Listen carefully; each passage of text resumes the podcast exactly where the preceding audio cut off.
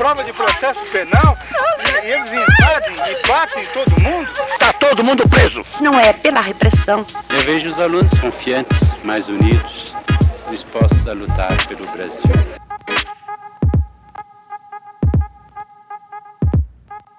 É sempre muito importante uma instituição, e principalmente uma universidade, tomar, digamos assim, contato e, e se apropriar da sua própria história.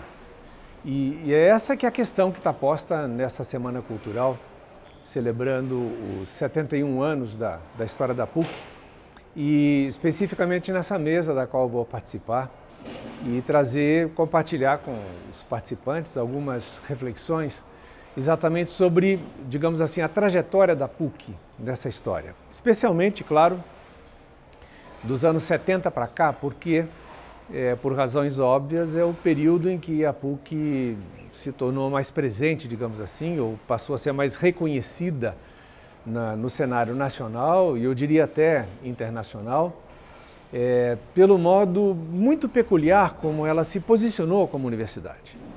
E, e constituindo um caso até, digamos, bastante diferenciado, porque é, ela entrou numa posição, digamos assim, teve um posicionamento político muito marcante. É claro que o contexto é, político do país era muito específico, mas isso não tira de nada o mérito desta universidade ter assumido uma trajetória de posicionamento crítico, é, bastante politizado, com uma posição é, digamos, social, cultural muito marcada.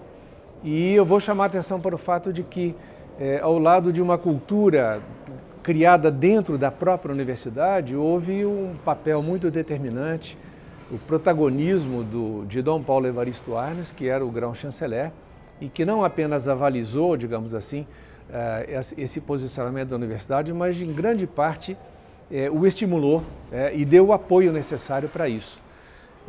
E tudo isso então fez com que a nossa universidade, nesse período dos anos 70, 80, é, ganhasse aí uma posição é, bastante notável. Então nós vamos analisar e a tentativa vai ser exatamente ver que fatores internos e externos, internos à universidades, interno a, internos à igreja e, e na sociedade brasileira, contribuíram para construir essa história tão diferenciada e tão notável desta universidade. Então, esse é que é o nosso projeto e todos estão evidentemente convidados a participar dessa reflexão.